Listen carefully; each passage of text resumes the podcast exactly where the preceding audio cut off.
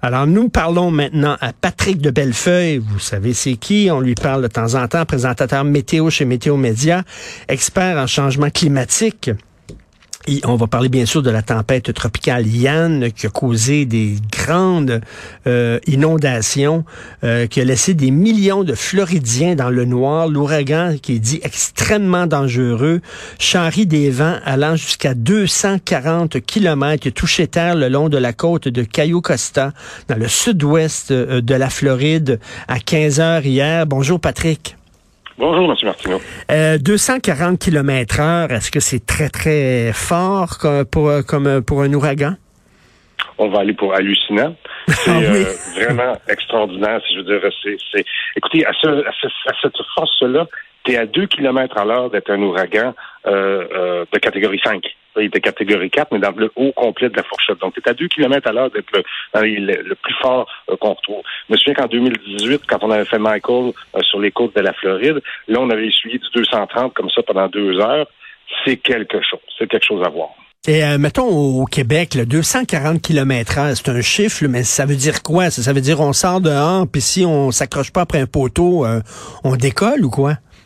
C'est certain. Je peux vous dire par expérience que en haut de 160 km à l'heure, c'est difficile de rester debout. Ah, oui. Faut se pencher contre le vent pour essayer de, de, de, de, lutter contre lui, d'avoir en fait une forme un peu plus aérodynamique.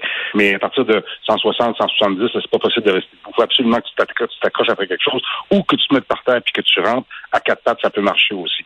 Non, vraiment, c'est pas des vents, euh, on sort pas dehors quand il fait ce temps-là. OK, donc ça, ça peut casser des vitres aussi. J'imagine qu'il faut mettre des panneaux de bois devant les, les fenêtres des maisons.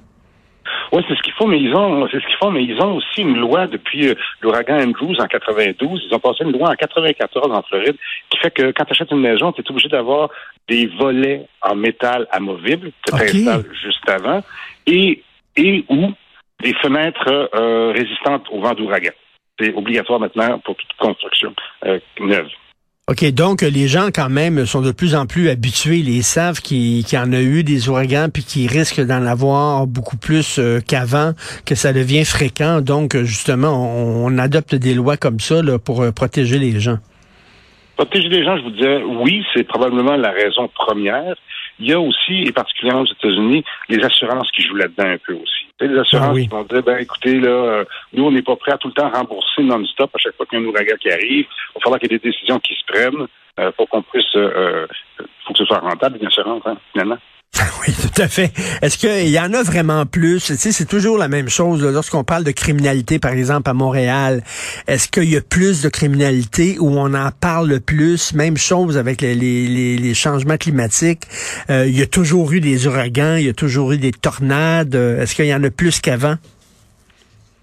Je vais vous dire que oui. En fait, ce que je vais utiliser comme exemple, c'est euh, si je regarde les températures euh, au Canada, par exemple, la température moyenne au Canada par année depuis 1850, au fait 1870, je pense, je devrais plutôt dire, entre 1870 et 1998, on a eu trois années très anormalement chaudes, mais vraiment largement au-dessus de la moyenne.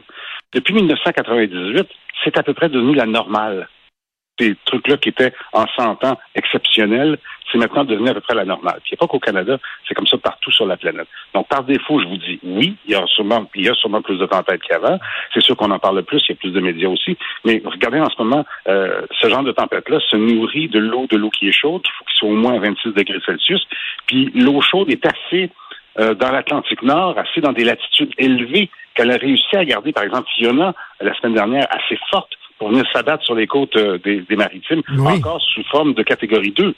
Euh, donc, euh, l'eau chaude, il y en a. Puis l'eau, vous savez, c'est ça a été un atout pour l'humanité pendant longtemps. C'est-à-dire que ça couvre 71% de la planète, mais ça prend du temps à se réchauffer. C'est-à-dire que prenez une casserole, mettez-la sur le feu, puis mettez ça à high. L'eau est pas chaude dans deux secondes. Là. Hmm. Ça prend un certain temps. C'est sûr qu'une fois qu'elle a bouilli, ça prend aussi un certain temps à refroidir.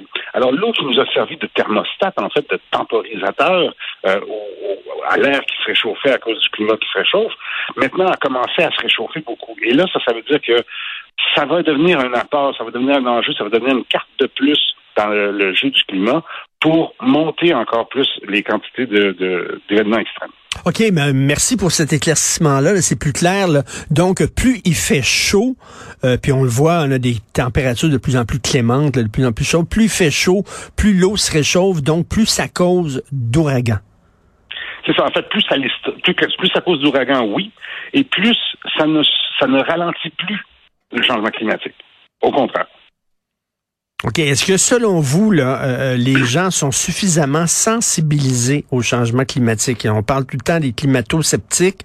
Euh, on a vu récemment, j'imagine vous avez regardé ça, les deux débats qu'il y a eu, un débat à TVA, un débat à Radio-Canada. les deux débats ont commencé, on sont ouverts avec l'environnement. On dirait que soudainement, ça devient, ça devient une question importante pour les Québécois. Est-ce que vous trouvez que justement, maintenant, les gens allument plus concernant l'environnement? Je pense que oui. Je vais vous citer deux sondages que j'ai vus. Un qui a été fait par euh, euh, Léger pour le compte d'Équiterre et un autre qui a été fait pour le compte de l'Université euh, Yale au Connecticut. Dans les deux cas, on se rend compte que quand on a demandé aux gens est-ce que vous croyez qu'un changement climatique, à grande majorité, c'est oui. Est-ce que hmm. vous croyez que c'est dangereux pour notre santé, pour notre vie? À grande majorité, c'est oui. Est-ce que vous pensez que les gouvernements en font assez? À grande majorité, c'est non. Et quand on leur dit, allez-vous vous impliquer dans des organismes, des groupes pour combattre et, mettre l'épaule à la roue, en minorité, c'est oui. C'est-à-dire qu'ils disent non. Hmm. Et donc, on va en avoir. je pense, j'ai l'impression que c'est ça le problème aussi. C'est que, oui, on le voit, où on est conscient, mais on pense que c'est le gouvernement qui va venir tout nous régler ça. Hmm. C'est pas comme ça que ça fonctionne. C'est ça. Donc, euh, ou alors, euh, comme Eric Duhem qui dit, oui, mais il va avoir une technologie, on va trouver à un moment donné une technologie qui va pouvoir régler ces problèmes-là. Ça, c'est vraiment se croiser les doigts, puis en espérant qu'on trouve la technologie, mais rien nous dit que on, va on va la trouver. Et euh, vous il y a beaucoup de gens qui font de, ce qu'on appelle de la géo-ingénierie, c'est-à-dire qui cherchent des façons. Alors, on a, on a pensé lancer dans la très très haute atmosphère beaucoup de microbes d'argent pour éviter que les nuages deviennent trop gros, pour la lumière du soleil, tout ça. Mais l'exemple que je vais vous donner, il est vraiment simple. Euh, et on le dit à nos adolescents. Quand ta chambre est sale, est-ce que je te dis de mettre une couverte par-dessous ou je te dis de la ramasser? Effectivement. et là, est-ce que vous trouvez, vous, qu'on surchauffe, parce que l'hiver va arriver bientôt, là. Et, euh, euh, on nous dit tout le temps, là, arrêtez de trop chauffer dans la maison. Habillez-vous, portez un chandail de laine dans la maison. Est-ce que vous trouvez qu'on a tendance au Québec, justement, à trop chauffer l'hiver, à surchauffer? Peut-être pour certaines personnes, ça je peux évidemment pas parler pour tout le monde, mais je pense que euh, quand on dit qu'il y a euh, lutte au changement climatique, réduction des émissions de gaz à effet de serre, oui, mais il y a aussi adaptation. Changeons nos fenêtres. Changeons nos fenêtres, qui en général sont des fenêtres qui euh, font qu'on est obligé de chauffer parce que sinon on gèle dans la maison. Oui, se mettre une petite c'est bien correct, mais il y a des choses qu'il faut faire à nos maisons pour justement éviter de euh, d'être obligé de craquer le chauffage et là tout ce qui s'ensuit là de, d'impact sur euh, notre économie et sur euh, la planète. Et en terminant, Fiona, est-ce que c'était normal ça qu'on ait des vents comme ça aux îles de la Madeleine et dans les maritimes? Je pense que non. En fait, ce qui est arrivé, c'est que Fiona était le quatrième ouragan de cette intensité-là à toucher le Canada. Euh, il y avait Juan en 2003, il y en a eu un dont le nom m'échappe euh, dans les années 80, puis il y en avait eu un en 1927. Celui-là, c'était le quatrième euh, à, faire ça. Mais c'est aussi la plus basse pression atmosphérique que le Canada ait connue. Ça, c'est déjà un indice de ce qui pourrait venir. J'ai parlé, parce que j'étais aux îles justement pour Fiona, j'ai parlé à des pêcheurs de homards. Il y avait un gars qui me disait, ça fait 30 ans qu'il fait ça. Il dit, moi, ça fait 30 ans que je sors comme ça tout le temps. Puis il dit, des tempêtes, il y en a toujours eu. Mais il dit, l'impression que j'ai maintenant, c'est qu'il y en a plus fréquemment. Ils ont essuyé Dorian en 2019 qui avait fait pas mal de dégâts.